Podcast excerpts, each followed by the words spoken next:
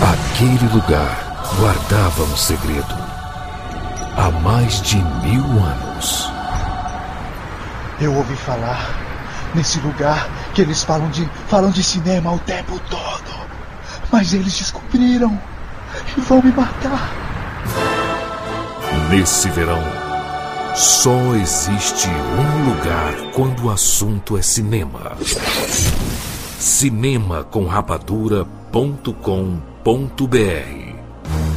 In the right hands, the relationship between man and suit is symbiotic. The suit has power, the man harnesses that power. You need to be skillful, agile, and above all, you need to be fast. You should be able to shrink and grow on a dime, so your size always suits your needs.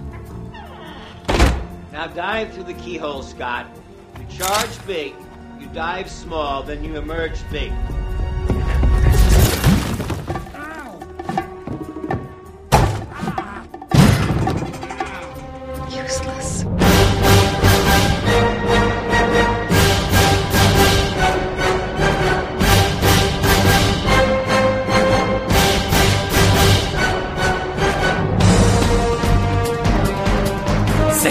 Sejam bem-vindos aos séries Rapadura em todo o Brasil. Está começando mais uma edição do Rapadura Cast. Eu sou o Júlio de Filho e no programa de hoje nós vamos falar sobre Homem-Formiga. Estamos aqui com Rafael Santos. E aí, pequenos heróis, grandes filmes. Excelente, Rodney Bukemi. Por favor, Hope, não me ensine como dar um soco, tá? Por favor. Tchak Siqueira. Lá vem a tônica, formiga atômica! Não, eu não quero participar desse, desse podcast. que é isso? Eu Eu desisto. se recuso-me a participar desse podcast depois dessa. Ah, Rod, muito ter bem. ali.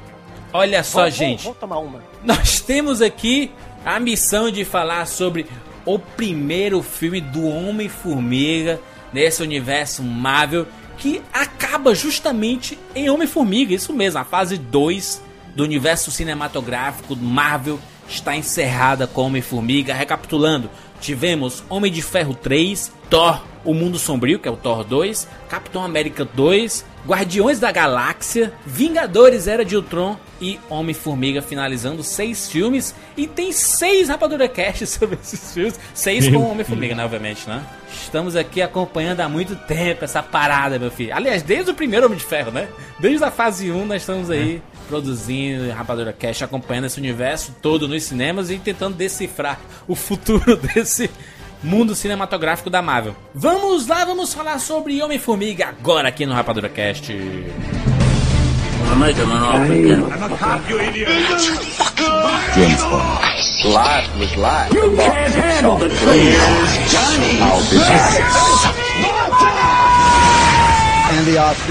Rapadura Cast. When your small energies compressed, so you have the force of a 200 pound man behind a fist a hundredth of an inch wide, you're like a bullet. You punch too hard, you kill someone, too soft, it's a love tap. In other words, you have to know how to punch. I was in prison for three years. I know how to punch. Show me. Terrible. You want to show me how to punch? Show me. That's how you punch.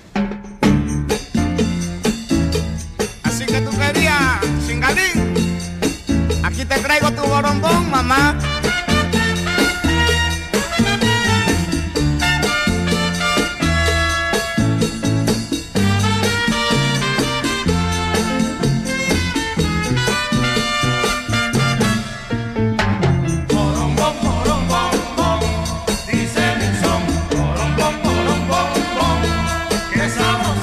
Muito bem, meus amigos, e aí? Homem-Formiga, hein? Quem diria que nós veríamos Homem-Formiga nos cinemas? Jurandir, eu não Gente. pensei que eu ia ver um filme do Homem-Formiga e em- ainda mais ver um no final, o Homem-Formiga retornará. Nossa senhora! Mas assim, super. Eu nunca fui de criar expectativas, mas. Velho, eu saí do cinema, assim, querendo montar num- numa formiga. Anthony! Aí tentou, aí tentou, aí matou as pobres da formiga tudinho, né? É.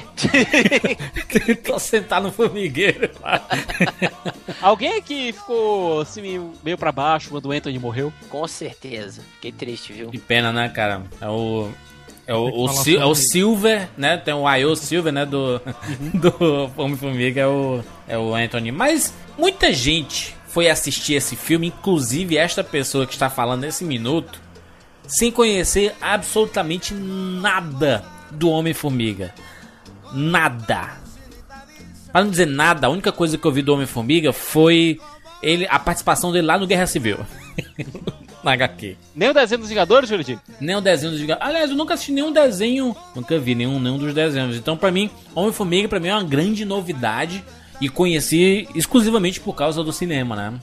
Eu sei que tem muita gente aí que tá escutando esse programa que também se enquadra nesse perfil, né? Porque, enfim, o Homem-Formiga nunca foi esse estouro da pipoca, né? Meu Deus, que cara famoso, esse cara é foda, esse cara é foda. Não, não é, né? Juras, o, o Hank Pym, o Scott Lang, os Homens-Formiga, né? Eles são mais conhecidos pelas participações deles nos Vingadores do que nas suas HQs próprias. No entanto, quem assistiu H- os créditos do filme Hum. viu que teve uma hora onde, como em todo filme da Marvel, é, os autores, as grandes histórias dos personagens, eles são reverenciados. Sim, são mencionados, verdade, nos créditos, né? Isso.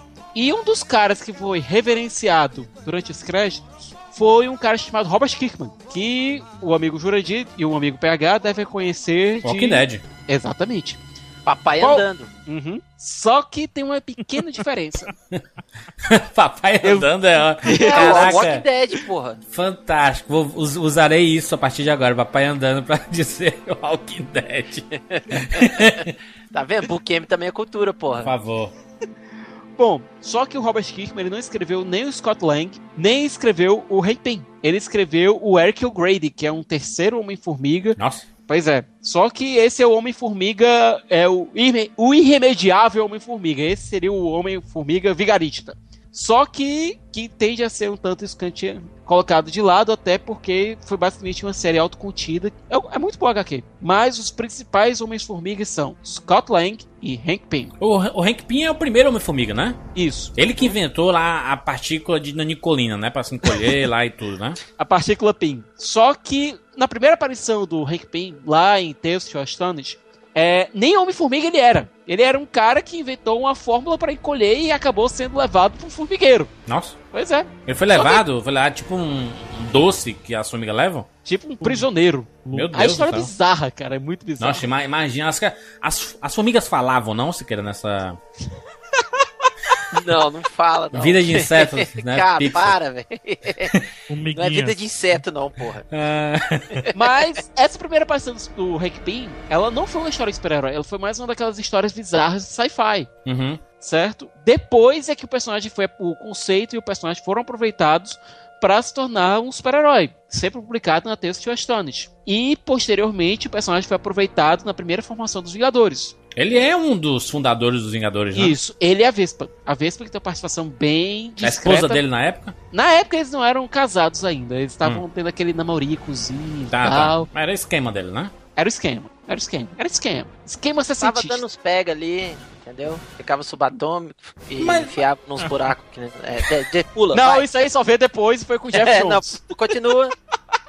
continua. Não, mas, mas, mas, assim, pelo que eu vejo, assim, é- ele sempre foi um, um personagem extremamente importante, mas nunca teve é, esse grande destaque, né? Ele teve o, o quadrinho solo dele, mas aparentemente não ganhou tanto destaque, assim. É Não, isso? o Confere? Homem-Formiga- O Homem-Formiga, ele, ele teve um destaque maior quando ele criou o Ultron. Ah, foi ele que criou o Tron? Os quadrinhos Foi. Quadrinhos. Nossa Nos quadrinhos senhora. foi ele que criou o Ultron. É, assim como o Visão também. Quem criou foi o, o Hank Pym. No- o. Visão? De maneira É. indireta. De maneira De indireta. maneira indireta, corretamente. Nossa de maneira Senhora. indireta. Mas, é, como a Marvel ainda não tinha. A Marvel Filmes, né? Não tinha. Uhum. A Marvel Cinematográfica não tinha colocado o Hank Pym ainda, então colocou o Tony Stark como criador do Ultron e do Visão. E isso tem um motivo, viu, Bukemi? É, É, o Edgar Wright estava desenvolvendo o filme do Homem-Formiga desde 2006. Edgar Wright, diretor de Scott Pilgrim. filme foda que não teve tanto sucesso. Exatamente, o Siqueira disse que ia comprar vários ingressos e não comprou, né? Nem pra Porque o mim. filme não chegou em Fortaleza, né? Ficou um pouquinho difícil. Podia ter comprado no site, online pelo site do Cinemark ou pelo UCI e não indo assistir, mas comprando os ingressos pra ajudar, né? Bom, de todo modo, o Edgar Wright estava desenvolvendo o filme desde 2006, ou seja, desde antes do Scott Pilgrim. Desde antes do primeiro Homem de Ferro, como assim, cara? Exatamente. Nem tinha, nem tinha universo cinematográfico Marvel, ele já tava fazendo um Homem-Formiga? Pô, é essa? Pois é. Só que o filme foi encontrando vários obstáculos, vários problemas, e até que o Edgar Wright chegou no ponto que disse: pronto, agora o filme está ok pra ir. E? Até que algumas semanas antes das filmagens começarem, o pessoal da, o Kevin Feige chegou pra ele e disse: Cara, a gente precisa ter mais conexões com o universo Marvel. Porque, como o Jurandir, como você disse, quando ele começou a desenvolver o projeto, nem o universo cinematográfico Marvel tinha. Agora a coisa tinha mudado, né? Uhum. O filme ia fechar a segunda fase da Marvel, então dava pra não ter nenhuma conexão com o universo Marvel. Começaram as brigas do Edgar Wright com o Kevin Feige, até que o Edgar Wright disse: Olha, pra não acabar isso aqui de maneira ruim, eu vou sair. Mas foi desse jeito amigável assim, Siqueira? Até onde dizem, não, tá você sabe. Aparentemente não, né? Porque existe uma polêmica muito grande que o Kevin Feige é um cara extremamente controlador, inclusive com os seus diretores, né?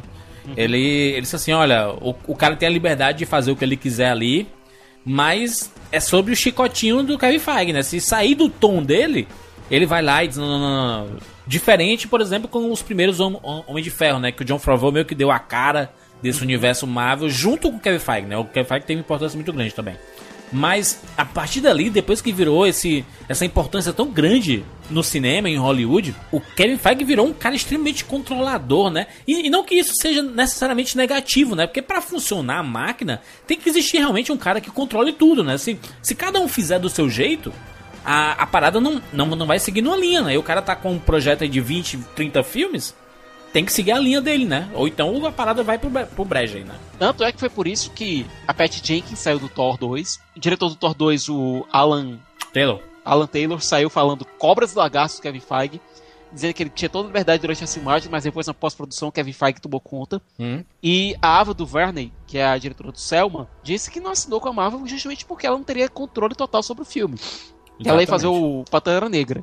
Pois é, nisso faltavam tipo um mês pra começar as filmagens e não tinha diretor mais. Então foi chamado meio que na carreira o Peyton Reed. Diretor de sim, senhor.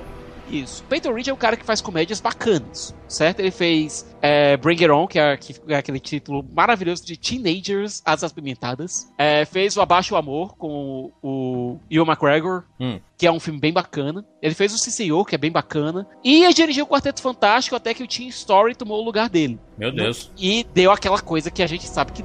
Mas eu não sei, é, assim, isso tudo foi pra mostrar que a parada não tava fácil pro Homem-Formiga, né? É um personagem pequeno. É, não foi boa não, velho. Continua, para. Mas é o personagem menor dentro do universo Marvel, que só tanto o Scott Lang só ganhou mais notoriedade trabalhando com o Quarteto Fantástico e os Vingadores, e o Hank Pym só ganhou notoriedade trabalhando com o Quarteto com os Vingadores. Dentro das É, suas o- histórias solos, eles não tinham assim um grande destaque. Até nas histórias que ele tem certo destaque, nunca é com grandes feitos. Geralmente, por exemplo, num ele fez uma cagada, né? Aí Uhum. todo mundo olhou pra ele. E no resto ele é bem coadjuvante, assim. Ele faz só algumas pontas pequenas, né? E outra Mas- coisa, um dos grandes feitos do Homem-Formiga, do Hank Pym, que teve já 300 mil codinomes, já foi Homem-Formiga, já foi Gigante, Gigante. pois Já é. foi é Jaqueta como Amarela. gigante do que como Homem-Formiga em alguns casos. Já foi Foi bem. Golias. já foi Golias, e já foi o Vespa. É, Nossa. o Vespa também. Pois bem, Hank Pym, ele foi um dos primeiros super-heróis a ter problemas psicológicos, reais. Ele ficou doidão mesmo, ele teve um- uma crise de esquizofrenia braba. É, quando ele basicamente matou a sua persona de Hank Pym, a sua persona do gigante, pra assumir a persona do Jaqueta Amarela, que era uma persona completamente desassociada dele, uma, um arco bom pra época, mas que era meio, meio maluco. As histórias dos Mas eu- Vingadores daquela época eram meio doidas. Mas é legal como o filme, fazendo um link rapidinho, depois a gente pode explicar isso melhor. O filme ele, ele, ele dá uma explorada nesse lado, né, Sicas? Assim, uma parada meio easter egg, meio pra quem leu essa, essa fase. Que, assim, sinceramente, eu acho pavorosa as histórias do, do Homem-Formiga.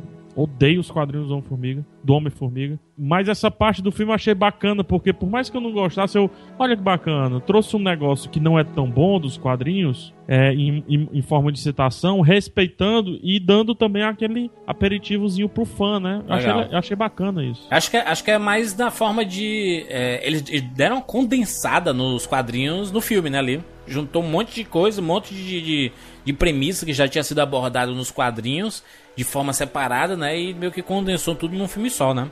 É, a começar pelo, pelo o, o Homem-Formiga principal no filme não é o Hank Pym. Não. É, É o o Scott Scott Lang, quem, quem veste o manto, né? A decisão foi extremamente é, é, é, bacana, por quê? Foi. Porque você coloca o Scott Lang como sendo a gente, né? A gente não sabe que diabos é Homem-Formiga. E a gente ri do conceito do Homem-Formiga. Exatamente. Ele morre de rir. Não, tem. Se, se você próprio, está né, ouvindo isso dele. aqui, se, se você está ouvindo isso aqui e diz assim, não, mas eu sempre acreditei que Homem-Formiga seria um filme legal e tudo mais, eu tava apostando. Você é um mentiroso. Mentiroso, né? Mentiroso aqui, porque o Jamais, Homem-Formiga, é. de todos os filmes da Marvel, é, é- era aquele patinho feio, né? Que todo mundo dizia assim, caraca, que, que bizarro, né? Até mais do que Guardiões da Galáxia, sabe? Quando o Edgar Wright estava comandando o projeto, até que ele tinha um certo pedigree. Agora, depois que entrou o Peyton Reed, que era o diretor de comédia, todo mundo realmente desacreditou. É, Mas ele carregava com, com, com, com ele, né, o, o filme, assim, é, duas coisas bem interessantes. A expectativa da falta de expectativa, entendeu? É. É aquela expectativa que você teve, por, que nós tivemos, por exemplo, com o primeiro Homem de Ferro, né?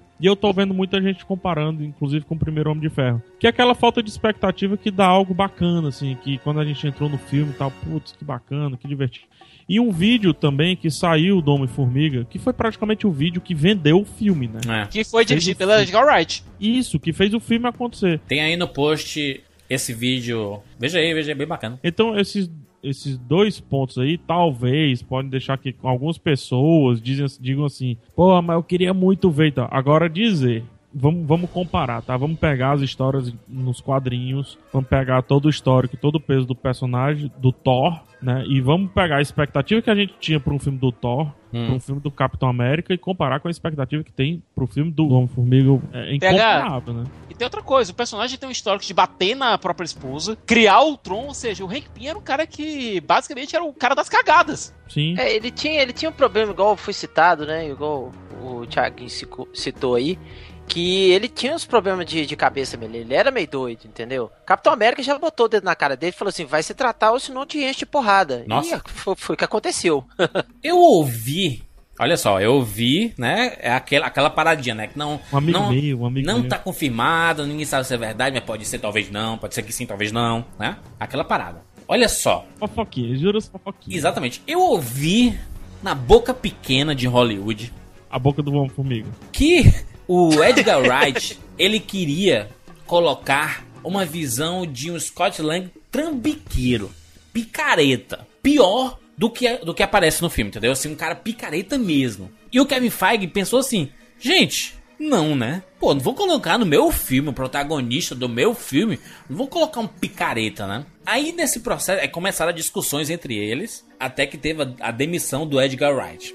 Só que Nesse meio tempo, estreou Guardiões da Galáxia, que mostra uma equipe totalmente fora do, do comum, né? Um Totalmente picaretinho, avessa a tudo que a gente já viu de equipe. um ladrãozinho, não equipes, sei o que e tudo mais. Ao Kevin Feige, hum, eu acho que o Scott Lang pode ser um gatunozinho, né? Pode ser um ladrãozinho. Nem o Chaves, né? Ladrãozinho. Ladrão. pode ser o nosso ladrãozinho. E aí ele voltou atrás nessa decisão. Será, amigos?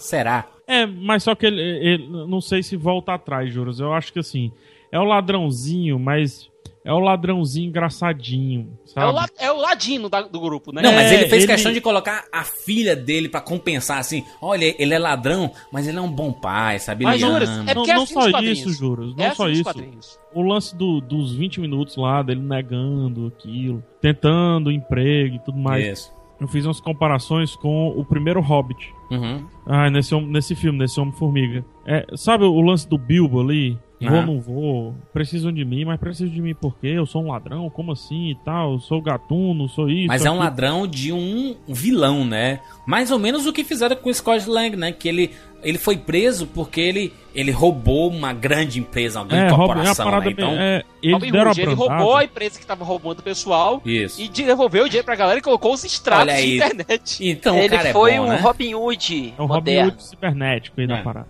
Mr. É, Robot. então eu acho que eles deram eles deram uma brandada justamente em cima disso, juros, porque não é ladrão, entendeu? Ele não é picareta. Pra mim faria todo sentido o Scott Lang ser abordado como um picareta no filme, se antes nós tivéssemos um nós tivéssemos um filme do Hank Pym, Hum. entendeu? Que a gente veria uma evolução de, de personagem, uma evolução do Avatar Homem-Formiga. Aham. E cara, eu fiquei me tremendo todo no começo do filme. Naquele início, aquele iníciozinho do filme é fantástico. Nossa, com o Michael Douglas bem novinho. Puta Cara, merda. Caralho, isso, maquiagem cara. digital foda. mano. Aplausos, Cara, gente. mas não- gente, aplausos. cara. Cara, não só isso, a, a, a Peg Carter, cara, ali. Puta que pariu, muito foda também. Não, na hora Aí, que apareceu o Triskelion, cara, eu falei.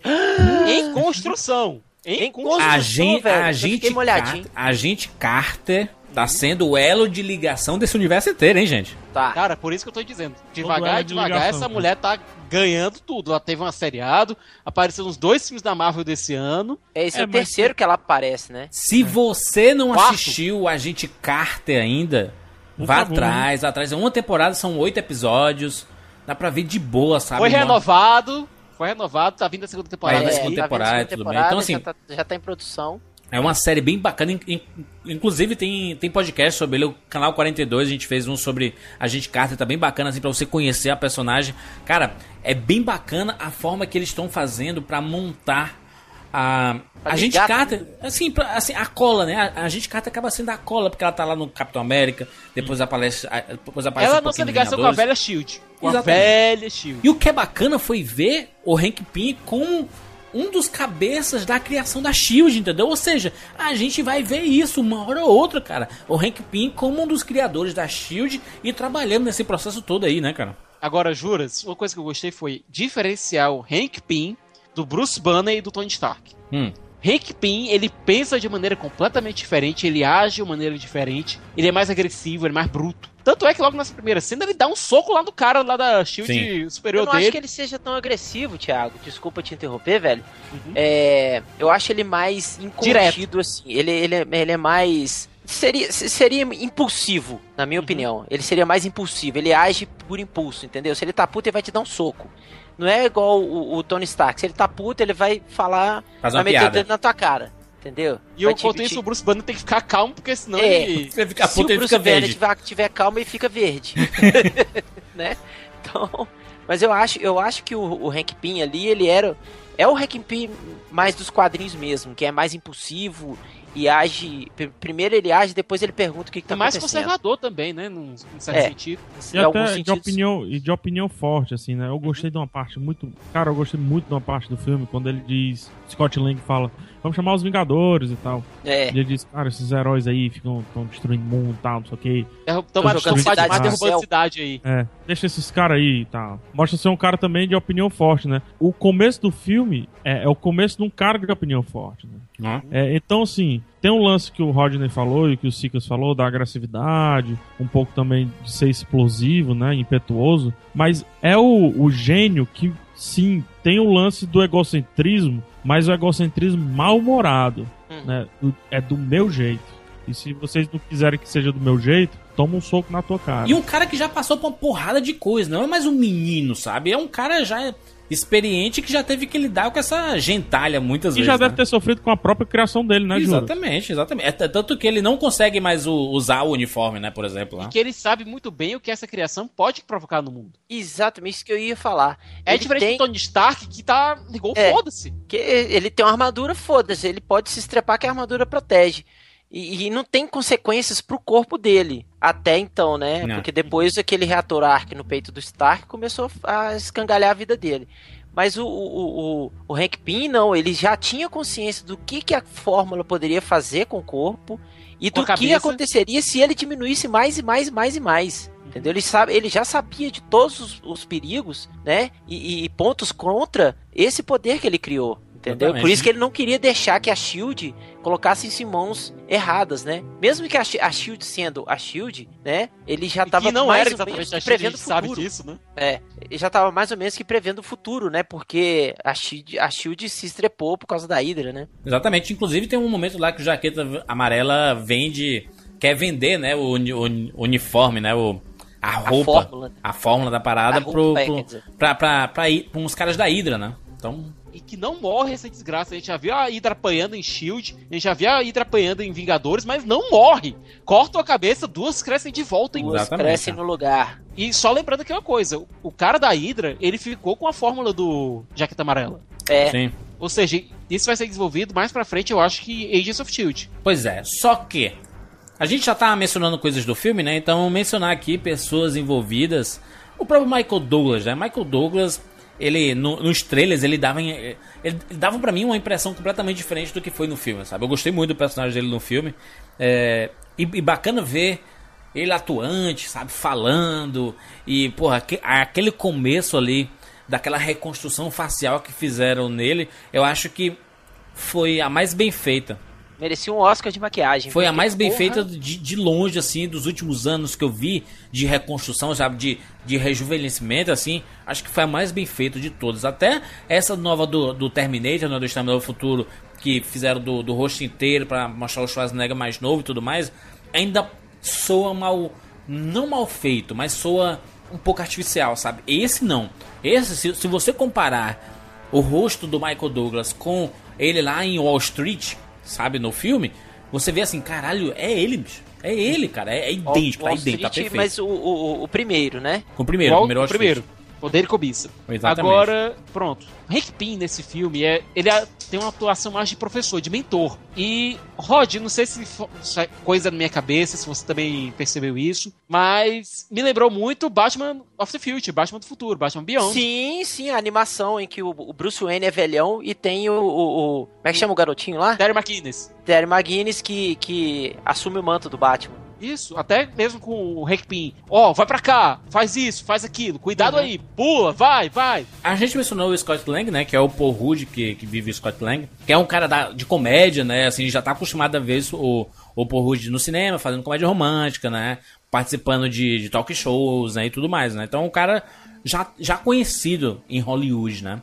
E ele fazendo esse personagem nos trailers dava uma impressão completamente diferente do que eu vi no filme. Vocês concordam comigo? É, é que, que dá, dá uma impressão de um tom mais dramático no trailer. E no filme não, no filme é um filme bem, bem leve, né? De boa assim pra assistir, né? É, eu acho que o trailer vendeu bem a, a, o, o filme, né? Ele mostrou bastante coisa do filme, mas não mostrou nada. Que é, é bom, né? Finalmente, né? Isso é alguém um trailer. aprendeu, né? É, alguém aprendeu. Alguém escutou Rapadura Cast. Pois é, eu não sei, eu, eu não sei se por medo, sabe, de assim, gente, é, é, Eu acho que é mais por medo. A Marvel, a Marvel é assim, quando ela sabe que vai dar certo, ela libera o cu do filme, sabe?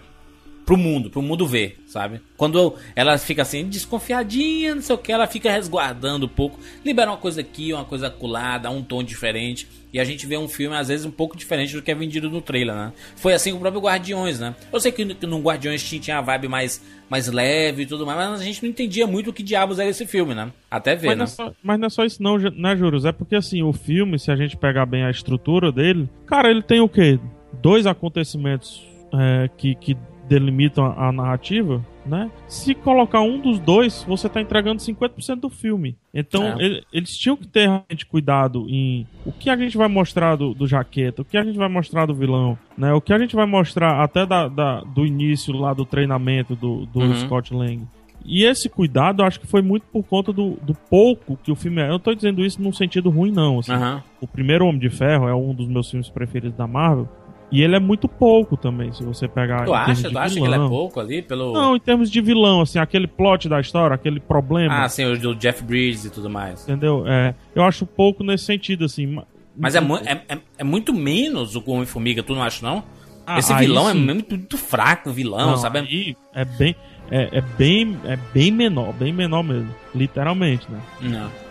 A impressão que fica para mim é que, é que foi mais um filme foi um filme bacana de apresentação de personagens, sabe? Você entender o que, que são os conceitos, é bem bacana. Ah, ele é bem didático o filme, sabe? De mostrar quando ele fica pequeno lá, a relação dele com as formigas, como é que funciona, sabe? A comunicação é, entre as formigas e ele.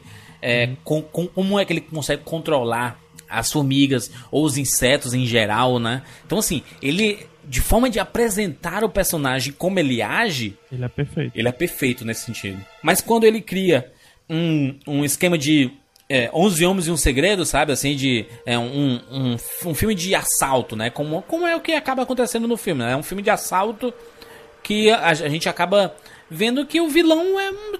Parece um vilão ok, né? Que... O assalto é melhor do que o vilão, né? Se Cara, você é, é. O vilão. Por mais que eu goste do Corey Stowe, que é o ator que faz o personagem. House pô, of Cards. Cara, foda. Cara, foda. Agora, o vilão é, é realmente o calcanhar de Aquiles do filme. Fraco, feito café de ontem. Ele ficou um, um vilão genérico. No, no meu ponto de vista, ele ficou um vilão genérico demais, sabe?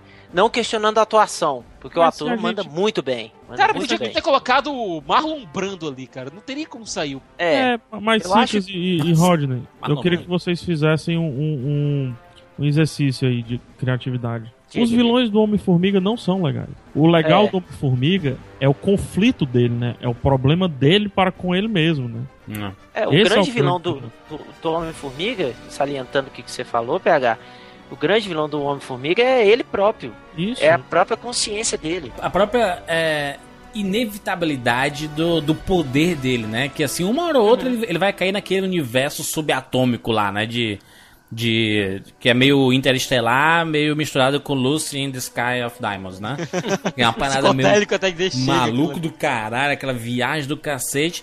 Mas é a, a impressão de que é ele. A impressão de estar perdido no tempo e espaço, né? É, deu a impressão que o segundo Interestelar. filme- Pois é, deu a impressão que um provável segundo filme é, pode ser uma missão de resgate. Resgatar a Vespa, né? Resgatar a Vespa. Resgatar a Janet. Outra Vespa? É, a, a Janet, a esposa do. A esposa. Não, não, eu tô falando outra Vespa, porque o- a, a, a Kate do Lost vai. É, Pois Evangeline é, a Hope, ela virou a Ela nova vai Vespa. assumir o manto, né? Não sei se eles vão buscar outra, não.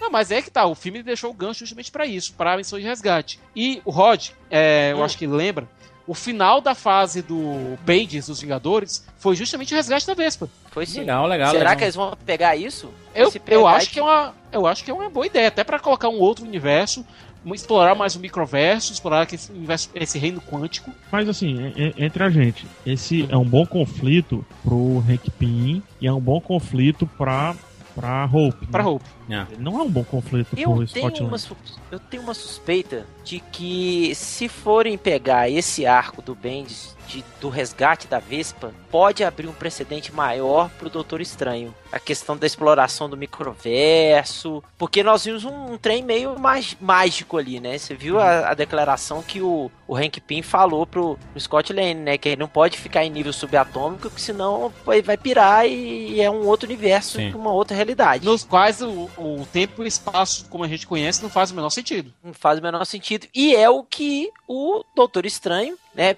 O personagem de quadrinho, está mais do que acostumado a, a conviver. Aliás, que é, o que, é Neto o, tá chegando. que, é, que é o segundo filme da terceira fase do, do, do universo cinematográfico, né? Que é o próximo filme é o Capitão América Guerra Civil, né? E o outro é o Doutor Estranho, né? Ambos pra 2016, né? Eu acredito que possa ter uma ligação aí. Pode aparecer uma ligação bem forte do, do Doutor Estranho com o Hank Pym no, no- nessa missão de resgate. Até porque o, o próprio Kevin Feige, ele já disse que a Vespa vai ter participação em vários filmes também da Marvel, né? A Vespa Hope. A Hope. A Hope, né? A, Hope. é Evangeline Lilly, né? Mas o que é que é, é- é ela, ela descobrindo que dá pra voltar desse universo que a mãe dela tá perdida? Claro que ela vai atrás, né? O próprio Hank Pym vai, vai tentar Isso. E bolar eu alguma duvido coisa. que o né? Scott vai deixar que os dois vão sozinhos. Exatamente. Então é, é um E, arco você- e interessante. vocês criticando é engraçado. Aí é- Hum. vocês falam bem da Hope indo pro, pro limbo, sei lá o que é aquilo ali, e, e falam mal do, do Matthew McConaughey voltando pra salvar a amiga dele. É, o problema é que o, o Sacanagem senhor Christopher. Nolan Interestelar nesse não fez, não fez o dever de casa. Que aqui eles fizeram o beabá de forma, forma bem simples. Olha, gente, tá tem que perdido. transformar o Matthew McConaughey na Vespa. PH, Exatamente. meu querido. Deixa eu te Exatamente. explicar uma coisa aqui, PH. PH. O, o- o diretor de- do, do Interestelar, nosso querido Christopher Nolan, ele não fez o para casa que a Nosso Marvel querido quê? Christopher Lambert. Christopher. Nolan, caralho. are. Eu tô rouco, eu tô rouco, gente. Tá, Desculpa, tá. eu tô custando pra falar aqui. Nolinha, Tô Nolinha. brincando, gente. Tô brincando, gente. O Nolinha, Nolinha, Hum. ele não fez o para casa que a Marvel passou pra ele. Ele matou a aula. Se ele tivesse feito, aí sim, aí a gente não ia zoar, não. Viu? Ele foi buscar, o Nolan foi buscar explicações com físicos, aquela coisa toda, colocou matemática no meio, filosofia. Na mão, o cara da Marvel falou assim, gente, existe um universo aqui, tá? A negada tá perdida lá. E, e se você fica pequeno demais e nesse processo de, de pequeno e grande, você pode se perder e cair lá. É, é impossível voltar lá. Mas o impossível, às vezes, não. não não- Não é não tão bem impossível não, assim, não né? significa impossível, né? então, como na vida tudo é possível, Então você consegue voltar se existir algum motivo para tal. Então ele conseguiu voltar, né? O, o Scott Lang, Homem-Formiga, conseguiu voltar desse, desse, dessa paranoia babilônica, né? Chamada subaquântica. Isso, Agora, só uma coisa, tá. gente. Tem outro gancho. Subaquântica. Subaquântica. Universo subatômico. Universo subatômico. Lá vem a tônica, formiga atômica. É porque é, Ah, não, é, velho. Pode encerrar o podcast agora. é porque é, é, é, né, não, não é um universo quântico, né? Ele fala tudo tudo misturado essa porra toda. Agora, tem outro gancho que o filme deixou É. que pouca gente reparou. Hum. Se chama Cassie Lang. Cassie, a- a, filha, a filha? filha- A filhinha. A filhinha, isso. Quem é Certo? essa menina, Siqueira? Nos quadrinhos, Siqueira. ela se torna uma super-heroína também. Olha aí, rapaz. A- também conhecida como Estatura. Ela faz parte, me corrija se eu estiver errado, Thiago, ela faz parte dos Jovens Vingadores, não Isso, é? dos- isso. E quando ela tá, tá dando aquela estrelinha lá dela, lá, um, é- é- a menina promete, viu? Ou seja, quando a gente estiver chegando na fase 6 dos Vingadores, talvez ela esteja lá por não, lá. é né? até um pouco antes, viu, Juras? Na ela quatro, é, ela vira uma heroína já na, na adolescência, viu, cara? Isso, 14 anos. 14, 15 anos, ela já tá, é... Pode dar um spoiler? Claro. Aham. Se Ela esticando já- por aí. Ela já se estica, ela cresce. Ah, peraí, peraí. Assim, o que, eu, o que eu conheço do Homem-Formiga é que ele fica pequeno e tudo mais. Mas eu ouvi por aí, acho que foi o próprio. Não sei se foi o. Não sei se foi o Kevin Feige. Alguém perguntou pra ele sobre a parada do. do Gigante. Do Homem-Formiga ficar gigante. Que porra é essa, cara? Sim, ele pode crescer também, se tornar gigante. Pode Tanto é crescer, se ele que. quiser, ele pode crescer, ué. Não, aí eu assistindo o filme, ele tem uma paradinha que ele joga, né? E a, parada fica grande, né? Isso, o Shuriken que encolhe e o Shuriken que cresce. Tanto é que o Thomas, o trenzinho virou o trenzão, cara. É. E um anão virou um, um gigante. Deixa eu perguntar assim, deixa eu fa- fazer essa pergunta, pode ser uma pergunta estúpida, mas e se ele jogasse em si mesmo nesse universo sub subaquático aí? Juras, foi isso que aconteceu. Se você não reparou, Ah, o Scott ele pegou naquela. Ah, ele colocou na fivela, né? Colocou na fivela e puf! Entendi, Tá entendi. É aquelas coisas. Tô fudido aqui mesmo, então vou arriscar aqui. Tá tudo explicado, né? Então, nessa, então ele, de certa forma, ele ficou grande, né? Só que É, esse filme abriu vários ganchos, né? Deixou várias pontas soltas, benéficas, né? Para o- o- o- os próximos filmes, né? Do, relacionados ao personagem, porque vai poder mostrar que ele cresce, vai poder ter uma, explo- um- um- explorar mais a personagem da Hope, Aham. vai poder explorar essa, essa- ligação do universo subatômico, Sim, subatômica. é, vai poder explicar também ou começar a apresentar a Cassie, né, como uma, uma como uma estatura, né? E Estatura. por aí né? vai. Pensando aí no, no, estatura é o nome dela, né? É. É um É, codinome. será que eles já estão pensando aí nos Jovens Vingadores aí, cara? Olha, Sério? eu aprovo essa ideia, viu? Essa Dois. ideia É interessante, hein? Pra dar uma renovada, porque assim, depois do Vingadores 3, teoricamente, a gente vai dar até, vai estar um pouco cansado do time, né? Até porque vamos lembrar que o pessoal não tá ficando mais novo, não. O Jeremy Hamilton tem 44, o, o Não, Paul Rush tem 46, o Tem que dar uma renovada, mas dá uma renovada que nem o X-Men, mano. Bota a galera nova aí, é nóis. É, eu não falo nem nesse sentido, assim. É, no sentido do juro, assim, mas não no sentido que, o- que o Siqueira falou da idade dos atores. Eu não sei se vocês sentiram isso. Com Homem-Formiga, eu não tive o impacto do, dos Vingadores estarem ali rondando ele, sabe? É, eu também não. É engraçado. É, não ele, sei se é tipo, por causa, porque tá tendo muito filme do universo Marvel e, e já não tem mais aquela empolgação de é, um filme Marvel, vamos ver. Sabe, eu assisti Homem-Formiga como uma estreia de quinta-feira de boa, fui, assistir. O- obviamente eu iria assistir, porque a gente sabe do background todo, mas não foi mais com essa toda, com toda essa empolgação, sabe, de assistir, é, sei lá, o primeiro Vingadores, sabe, ou Capitão América 2, sabe, ou é, essa, sabe, aquela empolgação de um filme Marvel, sabe, eu já fui assistir mais de boa. E, e, e saí do filme assim, com essa, com essa sensação de que parada boa, que potencial bacana, mas Divertido. ok, entendeu? Nada que eu vou me lembrar pro resto das minhas vidas como o primeiro Vingadores, sabe? Como o primeiro Homem de. Ferro, sabe? É, mas, mas juras, o que eu tava falando é naquele sentido assim, vocês lembram quando, quando os Vingadores chegaram próximo ali do Capitão América? Todo mundo, caraca! Porra, que sim, foda, né, Capitão Porra, América? pariu, pá, não sei o que. Thor, né? O lance lá do. do. do. do, do Coulson. E todo, mundo, porra, que foda, iniciativa Vingadores, caralho. Todo mundo morrendo, se batendo nas paredes, correndo nu. O, o Homem de Ferro brigando com o Thor ali no, no, no primeiro Vingadores, bicho, entendeu? Vingadores, entendeu? Vingadores. Aí agora é assim, Vingadores chegou próximo do Homem-Formiga aí, pra mim, né, pelo menos, pô, seria massa se o Homem-Formiga negasse os Vingadores.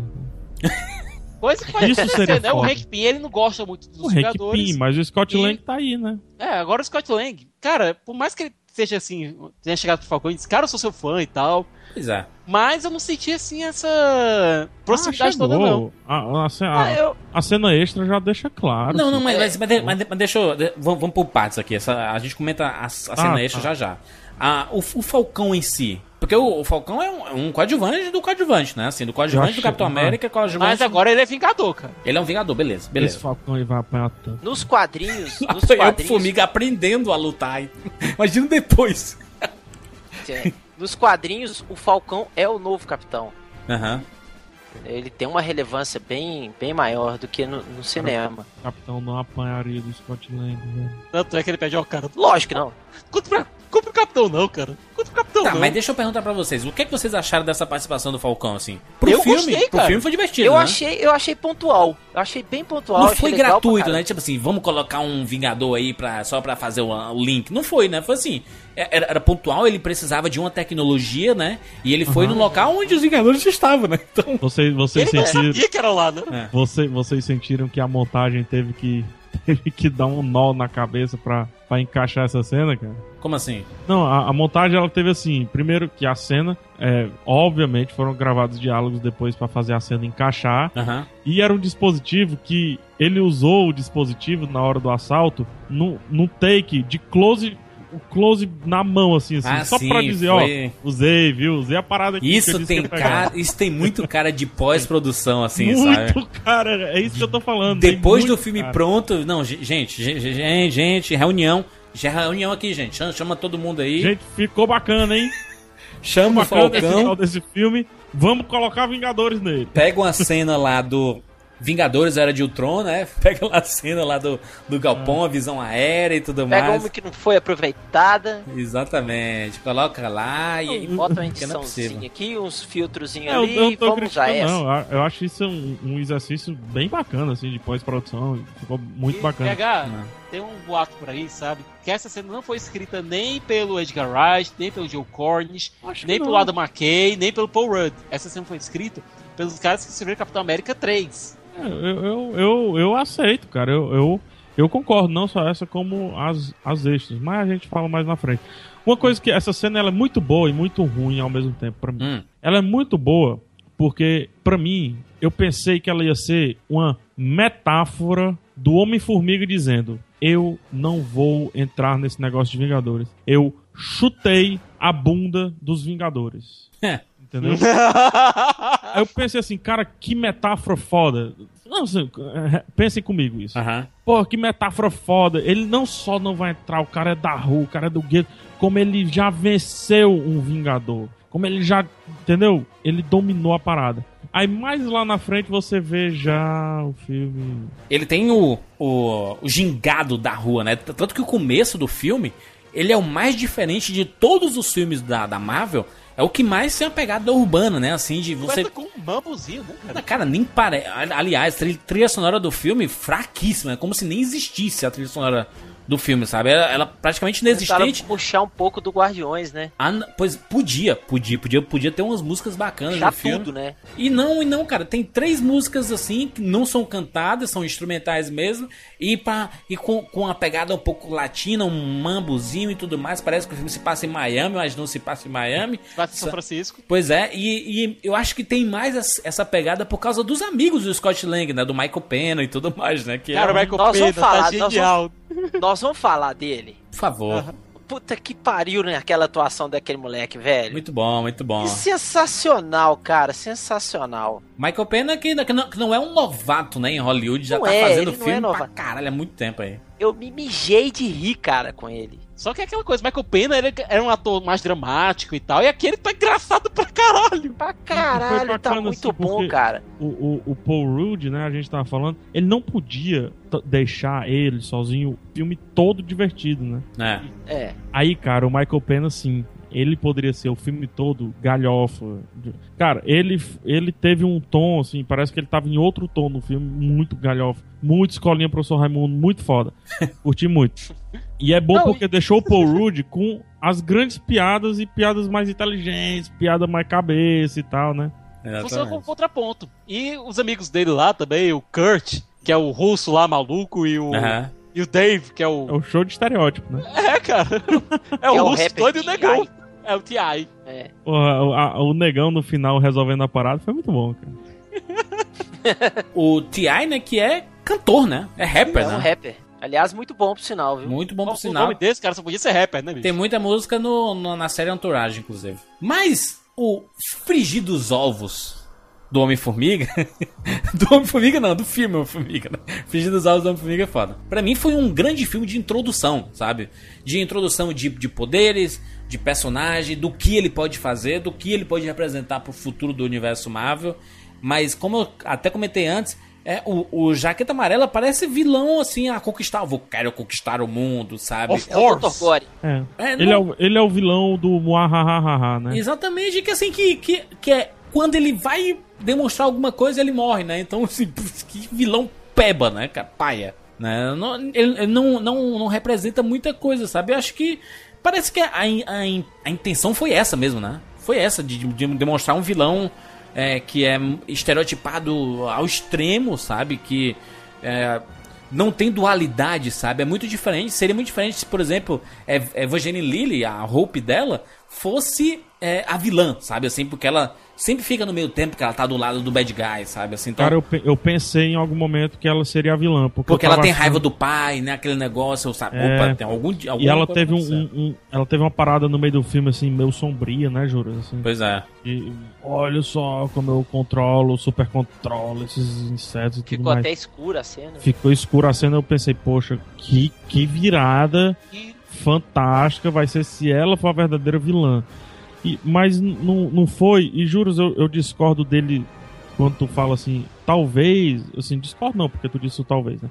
Quando tu fala assim, talvez eles queriam fazer, né, me- mesmo assim, nem sei, porque eles estão a todo tempo querendo dar uma profundidade para aquele cara. O, o problema é que eles não encontram. É. Então, eles tentam jogar que o cara é um gênio não, compreensi, não compreendido. Eles tentam jogar que o cara é um gênio abandonado, é, que teve a ideia que não foi comprado pelo Hank Pym. Não valorizado, o né? Humilhado, Aquela não coisa. valorizado. Eles tentam, mas só que, cara, eu não acreditei, sabe, naquilo ali. Até porque a gente não vê isso, né, Pega? A gente não vê esse momento Em nenhum. nenhum momento, é.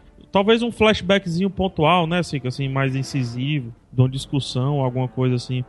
Mas, não sei, é, nesse ponto eles não acertaram. O bacana que o Homem-Formiga fez é uma coisa que mais ou menos a Pixar faz, né? Que ela, ela coloca a gente em situações que pro olhar humano é bizarro, né? Mas pro olhar de dentro é um olhar completamente diferente, né? Tipo, a gente vê ali o, o Toy Story, né? Os brinquedos lá com aqueles seus dramas, com seus problemas, com suas diversões e tudo mais. Pra gente pouco importa em alguns momentos, né? A gente. cê- cê- o, o olhar do Andy, sabe? O, do, o da mãe do Andy assim, é um monte de boneca ali jogada no chão, sabe?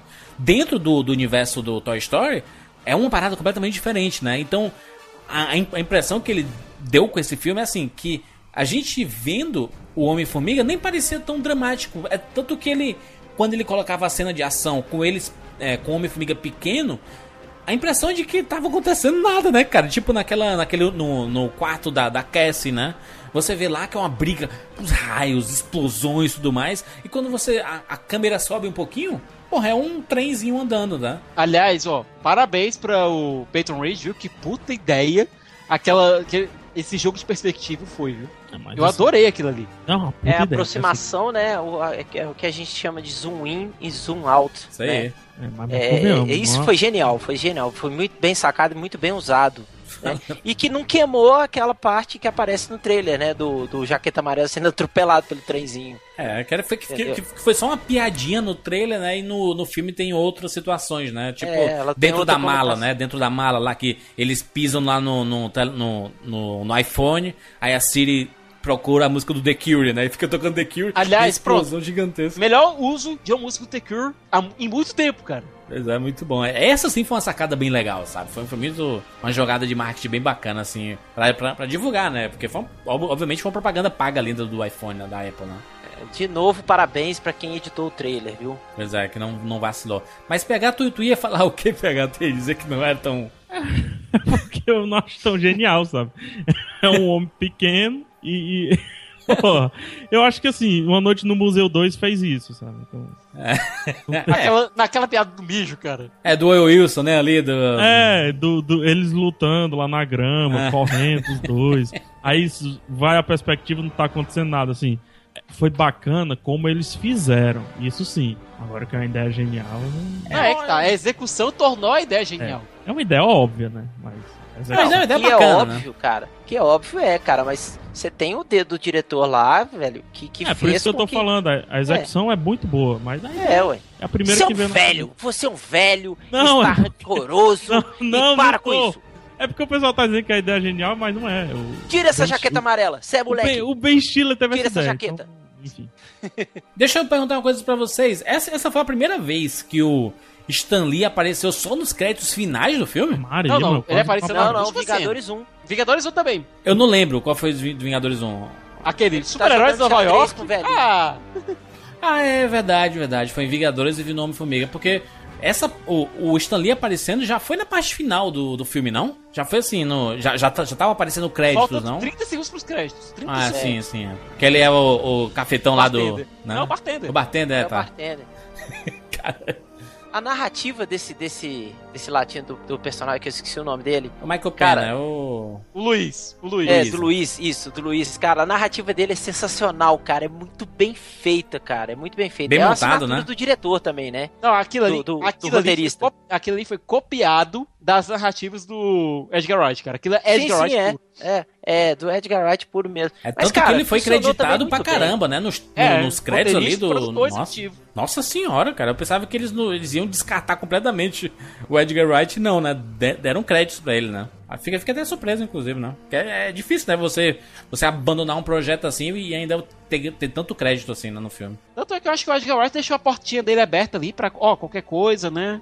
É nóis. É, qualquer coisa, você coisa melhorar, né? Então, tamo aqui. Antes da gente falar das cenas pós-créditos, o que é que tinha de referência do universo Vingadores nesse filme? Porque sempre tem, né? Sempre tem um milhão de referências, né? Tem um jornalzinho lá, Juras, naquela cena do encolhimento do, do, do Scott, Boa. que ele passa lá e vê Sokovia, de quem foi a culpa. Ou seja, já tá começando a criar aquele sentimento de que os heróis são responsáveis por aquela merda toda. Exatamente. Sokovia é aquela a ilha flutuante do Vingadores 2, né? É, a Do Tron. cidade que se arrebentou cidade que foi arrancada do chão e Isso. subiu pelo Ultron, né? Mas aí, se você for bem, é como foi do Tony Stark, né, cara?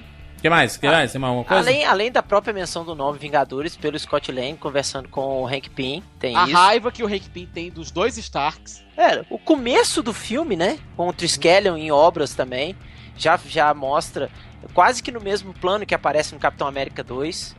Entendeu? E que também tem menções no- nos Vingadores e tudo. Então você já tem toda a ligação com, com o filme dos Vingadores e com o universo Marvel todo. Agora, tem uma fala que foi mal traduzida ali, naquele diá- nesse diálogo do. Eu acho que devia se chamar Os Vingadores. Que é o Hank Pym dizendo: Olha, no filme ficou, olha, já passei muito tempo tentando proteger minha invenção do Stark. Não, o que ele disse foi: Eu passei muito tempo te- protegendo minha invenção de um Stark pra entregar de mão beijada pro outro. Ah, de um É. Stark, né? Que é o Howard, né? O pai do Tony É. Stark, né? Ele fala, em inglês, ele foi. Ele fala bem isso, mas acho que foi mal traduzida mesmo. Deixa eu fazer uma pergunta, Juros. Eu, eu Hum. entendo a importância de, de ligar com Vingadores. É, a gente vai fazer isso quando a gente for comentar especificamente as cenas finais. Só que eu queria que o Siqueira e o, e o, e o Rod falassem e apresentassem o que é o tal do microverso, cara. Hum. Porque eu acho que pode ter coisa boa vindo daí. Pois é, eu creio eu, nos quadrinhos, vou falar de uma maneira mais recente, certo, PH? Nos quadrinhos, recentemente, é... não tão recentemente, faz uns, uns três anos, mas tudo bem. É, foi descoberto que a Vespa, que tinha sido dada como morta, estava, na verdade, presa num reino quântico, num microverso, é, e estava sendo feito, estava servindo lá como revolucionário, tentando libertar o povo opri- oprimido lá. Nossa. Pronto, só, só fazer a- o paralelo com o filme. Não é necessariamente aquele que o Scott Lang tava, aquela psicodelia. Aquilo dali é como a cabeça dele tava assimilando tudo. Como a cabeça dele estava processando aquelas Isso. informações. A, a, a Vespa, né, a Janet, já passou daquela fase e já tava vendo uma outra realidade, não é isso? Isso. Uhum. Na qual tem alienígenas próprios, criaturas próprias e tal, que podem que se eu fosse pequena, né, cara? isso, se eu fosse o Ryan Murden, que é o cara que faz o- os designs do universo Marvel no cinema, eu utilizaria muito bem aqueles bichos microscópios que a gente vê por aí que tem um design fabuloso e bizarro. O ácaro, ele tem um design, cara, totalmente bizarro, velho. Se você for ampliar, você vai ficar. Pô, se esse bicho fosse maior, eu, eu saía correndo. cara. eu ia chamar os Vingadores. Entendeu? É- é- Dá é pra interessante. trabalhar uma coisa muito bacana aí. Pois é, é interessante dizer isso, Juros, porque dá pra Marvel, aí não sei se eles vão. Uma hora, né? Nem nem que seja daqui a 10 anos, mas eu acho que a gente vai ver algo relacionado a isso. Dá pra Marvel um, um- um universo meio, não sei, John Carter, assim, pra ser trabalhado, entendeu? Entendi. Até E isso, porque é- isso eu acho foda, assim. Vingador, beleza, já tá aí, já tá estabelecido. Ah, mas isso, cara, é foda. E não, pra, e não necessariamente pra universo cinematográfico, hein? Pra seriados. E pegar tem outro detalhe, né? Tem muita história do Pym no passado que pode muito bem ser contada de maneira direta ou mesmo indireta em Agente Carter. Mas eu acho que vai O foda é acontecer que é o isso, Michael hein? Douglas, né? O foda é que é o Michael Douglas, né? Não, você pega um ator que faça o Michael Douglas jovem. É, que vai, que vai ser. Não, não vai ser aquele Michael Douglas dali, né? Porque a gente já Carter sei, já tá Chris velha. ali. Pratt. Não, tudo agora é Chris Pratt, né? Não, pelo amor de Deus, o Chris Não, Pratt mas, o, agora por Charla exemplo, zoando. o, o Patrick Wilson faz o Coruja no Watchmen, fez o Coruja no Watchmen, eu acho que seria uma boa ideia. Tá velho não, Siqueira? Não, tá muito velho, o- não. É, É, coloca o Hank tá nos chegando nos seus... 40 agora. É, tem que ser o cara nos seus 30, 28 pra 30. Mas também convença como cientista de ter inventado aquilo ali, né? É. Vamos falar. nó- Nós temos duas cenas pós-créditos nesse filme, né? Uhum. Foda A primeira delas mostrando a, a roupa da Vespa, né? Isso, Hum. a nova roupa, né? Que o, o Hank Pym tá const- é, tinha começado a construir um novo uniforme pra Vespa, só que depois da morte da Janet ele parou. Achei bacana, só, só um parênteses, achei bacana a forma que eles fizeram o casal. Sem mostrar muito, né? Assim, eu- é, o, é o Michael Douglas descobrindo assim como a gente descobre também, sabe? a gente meio que já sabia que ia acontecer, né? Porque a gente tava tendo uma afinidade muito grande e tudo mais. Quando, quando a gente vê um cara e uma mulher é, se relacionando tão bem e com esse meio. Ah, um ódio inicial que depois vai virando a admiração, você sabe que no cinema acontece um relacionamento, né? Uhum. É, vai dar treta nisso aí. Pois é, e, e a, e a- e a gente acaba descobrindo um abrir de portas, né? E eles estão lá se, se, se beijando e tudo mais, né? Mas esse uniforme, Siqueira, é, é, é parecido com o dos quadrinhos ou nem é uma releitura da parada? Assim? É parecido com um dos quadrinhos, a Vespa nos quadrinhos, É parecido Ah. com a versão, só, só abrindo parênteses, é parecido com a versão Ultimate. só que com mais cores. Exato. Porque a versão É- era só preto e amarelo. E- Eles deram uma misturada no, no- do jaqueta com o da Vespa, não foi? Eu não- Isso. eu senti um pouco isso. E PH, você sabe que a Vespa nos quadrinhos, a Janet, era uma fashionista. Ela é a grande Sim. fashionista do universo Marvel. Então ela vive criando roupas A diferentes. maior mente da É, tudo é moda isso. do universo Marvel. E é, realmente ela é. Ela, que é mesmo. ela fica criando designs diferentes pras roupas dela e tal. Pras roupas até dos colegas Vingadores. Ela precisava dessa peruquinha mesmo, a Evangeline Lily?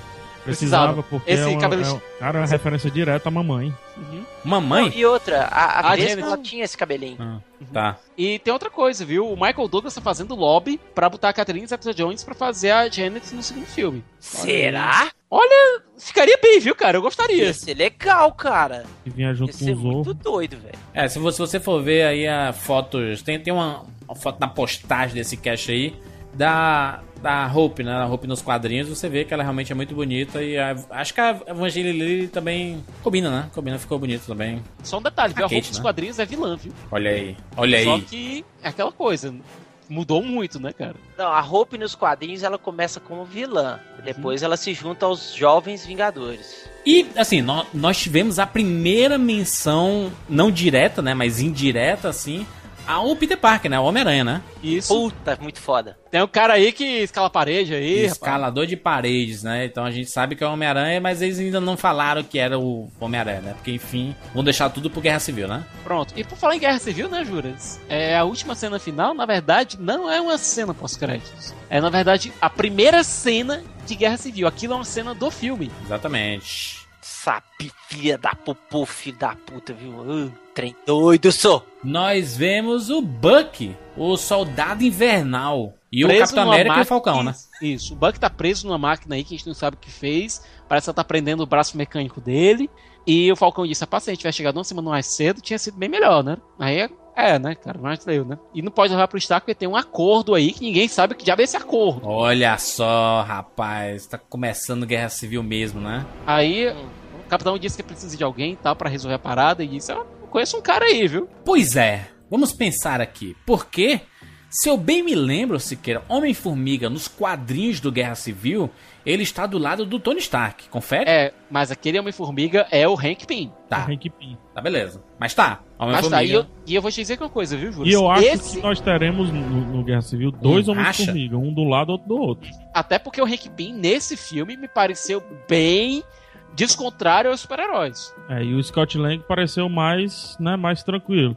Mas será que esse não pode ser o grande problema do, do Guerra Civil? Cogitando aqui, porque se eles matam o Hank Pym, aí sim a gente tem um conflito pro Scott Lang. Uhum. E se eles matam no contexto do Guerra Civil por conta de uma escolha que o Scott Lang temos, a gente tem um pouquinho da substituição do peso do Homem-Aranha no, no Guerra Civil. Talvez pela idade dele seja mais interessante dar isso ao Scott Lang mesmo. E a gente cria um, um- um real conflito. Porque o conflito do Scott Lang com esse filme foi 100% resolvido, cara. É, mas, mas, mas tem, tem um porém aí, né? A questão dos super-heróis, a gente fala assim que o Guerra Civil não vai ser é, a revelação de identidade. Vai ser também. Vai, Vai ser, ser também. controle. É, vão vai ser ser outras controle. coisas. Controle, é o que Porque eu penso. o Scott Lang, rev- Homem-Formiga revelando que é Scott Lang, as pessoas vão saber que ele tem uma filhinha. Sim. Então Uhum. ele tá desprotegido. Então, Tanto é que foi isso que aconteceu no filme. O Darren Cross descobriu que ele era o Scott Lang. Qual foi a primeira coisa que ele foi fazer? foi Atrás da atrás da, filha. Cassie. Exatamente. Então ele sabe o risco que isso pode acarretar, ele revelando pra todo mundo que ele é Scott Lang sendo registrado e tudo mais. Ou seja, obviamente ele vai ficar ao lado do capitão, né? Eu acho que, de todo modo, o Scott Lang ele se mostrou- vai ser contatado pelo Falcão. Mas e- ele Mas foi e se, e se o Hank Pym entregar o Scott Lang? É, não, não sei se ele vai entregar, não, mas. Não, eu acho que tem uma relação muito forte ali entre os dois. Não sei. cara. Mas, de todo modo, eu acho que o Hank Pym deve ter uma participação rápida no Guerra Civil. Até porque a gente sabe que a Peg morre no filme. Já foi filmado nas cenas do enterro dela. E o Hank trabalhou com a Peg. Então eu acho que era natural que o Hank aparecesse no enterro dela. A Peg Carter? A Peg Carter. Ah, é porque. Ai, ai. a- até porque no Tá próprio. velhinha, tá velhinha. No, no próprio Capitão América 2 ela tá velhinha, né? Tá Isso. passado. Isso, ela já tá nos seus 90 e tantos, né, Júlio? É, então.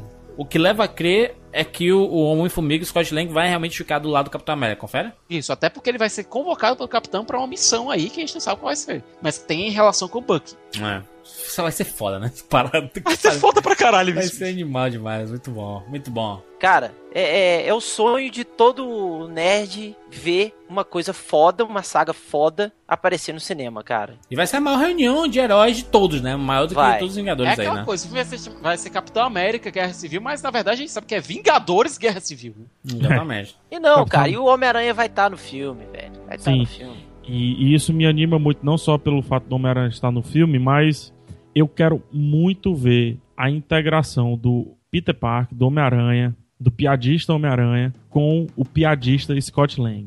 Imagina os dois lutando juntos. Nossa. Vai pegar um menino de 14 anos com um cabo de, 30, de 35, 40. Cara, piada. Pior ainda. Melhor ainda, cara. Fazer piada de velho, então. Isso. É, vai ser piada de, de, de titio, cara. Lembrando, Piada- le- lembrando que Scott, o Paul Rudd já tem pra lá dos seus 40, hein? 46 anos, cara. Nossa senhora. E não parece que, que raiva é isso. Mas Ah, imagina, tenho cara, o 40. Scott Lang sendo tutor do, do, do Homem-Aranha, cara. Olha que foda, bicho. Porque os dois têm, um- têm um estilo um pouquinho parecido. Uma formiga e um, e um aranha, né? Então. Sim, por que não? Exceto um aracnídeo. É, e pode, eles podem fazer até alguma brincadeira assim, com influência no sonar, maximizando o sonar, alguma parada Uhum. assim, cara. No sem aranha, né? Enfim, não sei. É, mas assim, traz coisas boas. Há de se convir que no meio, no meio do, sei lá, ali no, no primeiro Thor, quando começou a ganhar força o filme do, do Homem-Formiga, eles esperavam que o Scott Lang, acredito que seja esse um, dos motivos da escolha, viria também para substituir esse lado do Peter Parker, porque eles não sabiam se eles iriam contar Exatamente. o acordo com a Fox, né? Aham. Com, Ah, com- Sony. com a Sony.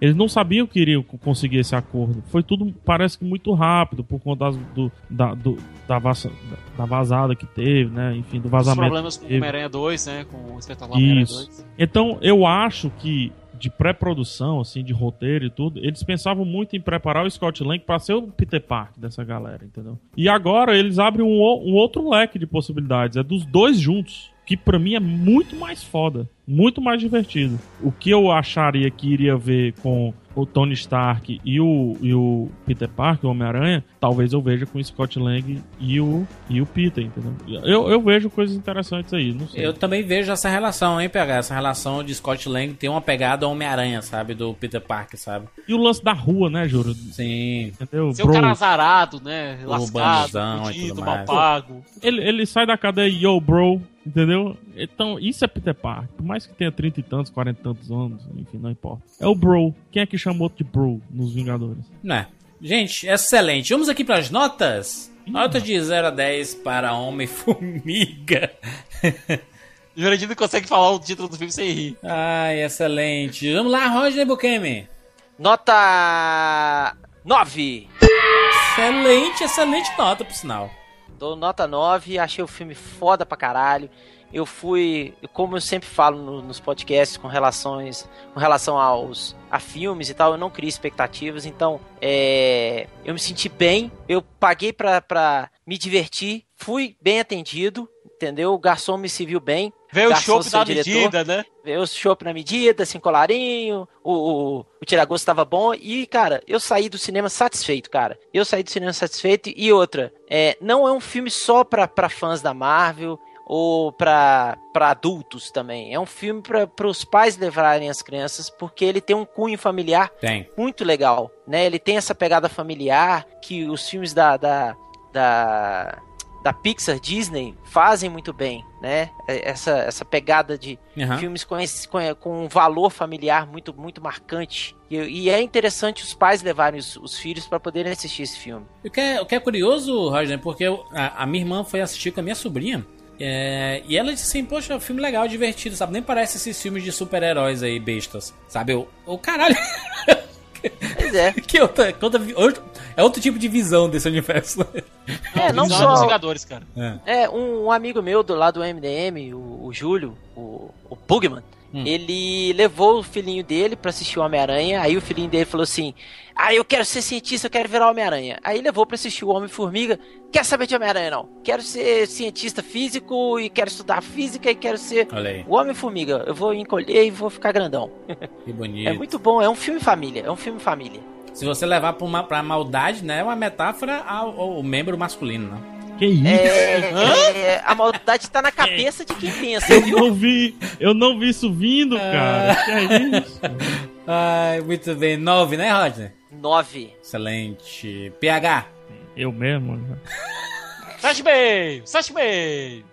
Ai, não, cara, eu, eu gostei muito do filme. É, gostei muito de, de muitas partes pontuais do filme. Achei a, a, a tramóia da invasão, né, da- do assalto e tudo mais, muito melhor do que o vilão. Muito melhor do que Nossa, muito. Bem, bem arquitetado, né? Divertido e tudo, né? o. Sim, a, a parte meio Missão Impossível é bem interessante. Só que não é original, né? É. É, é um filme de assalto. O lance lá de deles brigando e tal, massa, aí dá zoom in, zoom out e tal, que sensacional e tal.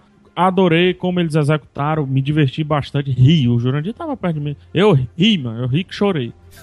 Mas não é original, né? Também já tava aí. É, enfim, e o filme tem uns erros, cara. Tem erro mesmo, assim. Trilha- ausência de trilha sonora. Putz, o que é pior? Trilha sonora ruim ou ausência de trilha sonora num filme super-herói? Pois é, você não criar um tema, né, pro seu super-herói, né? entendeu? Que clama por um pá, pá, pá, pá, entendeu? Qual é o lance? O que foi? Qual foi a tentativa? Esqueceram? Terminaram? Ih, rapaz, olha, não dá mais tempo. Né? Vamos fazer ao vivo no- cinema. Isso incomoda, porque é um filme de herói. Se fosse Las Von Trier, tudo bem. Outro lance é, qual, qual é a pegada, bicho? Ele quer ser o lance do escolhido, que, que isso é um meio chato. Pensei que a Marvel tinha se soltado disso, do lance do escolhido, The Chosen One e tudo mais. Ou ele quer ser galhofa?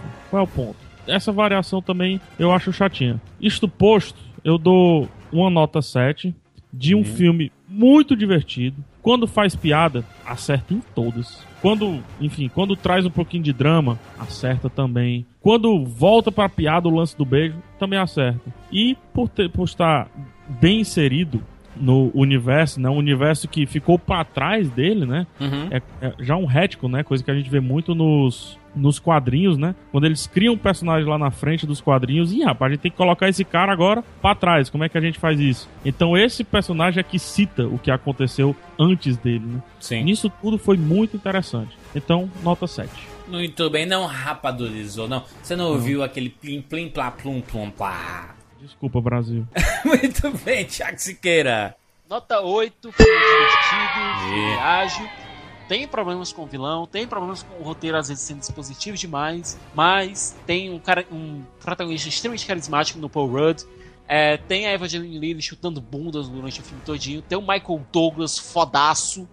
E, cara, tem um conflito Pegue de pais cá. e filhas. Tem, tem um conflito de pais e filhas que funciona muito bem, apesar do roteiro às vezes ser um pouco menos desenvolvido nesse sentido do que a gente queria. Nota 8, redondinho, divertido, ótimas cenas de ação, bem feitas, bem conduzidas.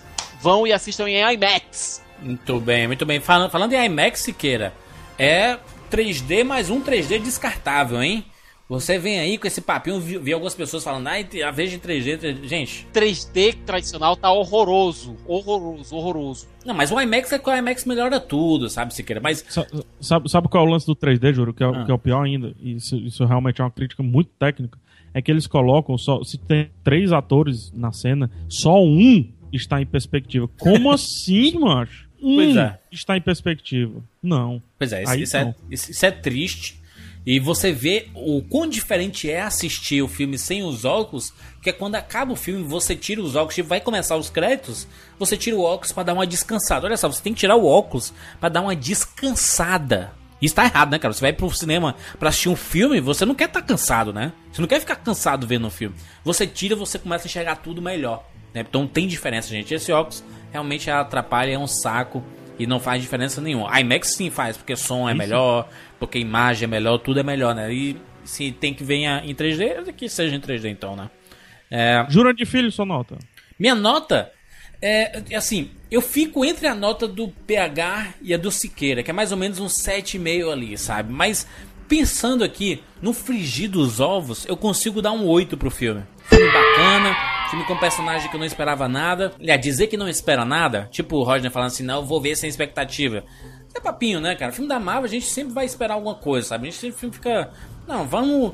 vo- vo- Você pode assistir despre- despretensiosamente, entendeu? Mas expectativa Mais todo mundo tem. Pode ser uma expectativa mais tranquila. Mais, tranquilo. branca. É, vou, a, a expectativa do quero ver, quero ver, né? Você um ano atrás, você, não, quero ver, quero ver qual, quero ver qual é. Você já tem uma expectativa ali, né? Média 8, viu? Média 8, mas eu concordo com o PH que falta, falta um tema, sabe? Falta trilha sonora, não pode, Marvel, não pode cometer esse erro, cara. Lembra? Homem de Ferro tem tema, cara. Você lembra do Homem de Ferro, você lembra do tema do Homem de Ferro. Ah, eu não lembro de cabeça do Homem de Ferro, mas você lembra do Black Sabbath, entendeu? Você lembra da ACDC, sabe? Você, isso chama, né? Você vê Guardião da Galáxia, você, você, lembra do Rukara Feeling, né? Você vê o Vingadores, você vê o tema do Vingadores, que é foda pra caralho. Aí você lembra do Thor, tem a, o tema do Thor. Se o Capitão América tem um tema dele, cadê o tema do Homem-Formiga? Não tem, cara. Não tem. Você fica assim, "Car- caralho, cara. Um filme sem música, né? É, é- é vazio, cara. Você, e, e cinema é trilha sonora, faz falta sim, cara. Tem que ter trilha sonora, cara. Não, não tem que ser um tema, tem que ter um tema bacana. Talvez num próximo eles contratem um cara bom pra fazer, sabe? Porque não é possível, cara. Um filme que fecha uma, uma, uma fase do, do, do universo Marvel não tem trilha sonora, cara, marcante, sabe? Falando sobre trilha, juro, só pra insistir um pouquinho nisso, acho que o pessoal já deve estar de saco cheio, mas dava pra fazer coisa tão bacana quanto a, a que o Siqueira apontou com relação das lutas, sabe?